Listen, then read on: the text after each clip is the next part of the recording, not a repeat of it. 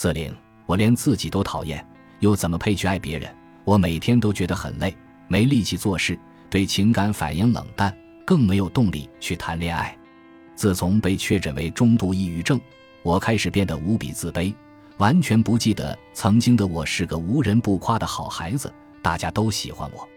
现在我得了抑郁症，他们一定会觉得我是个怪人。上周师兄向我表白，我拒绝了他。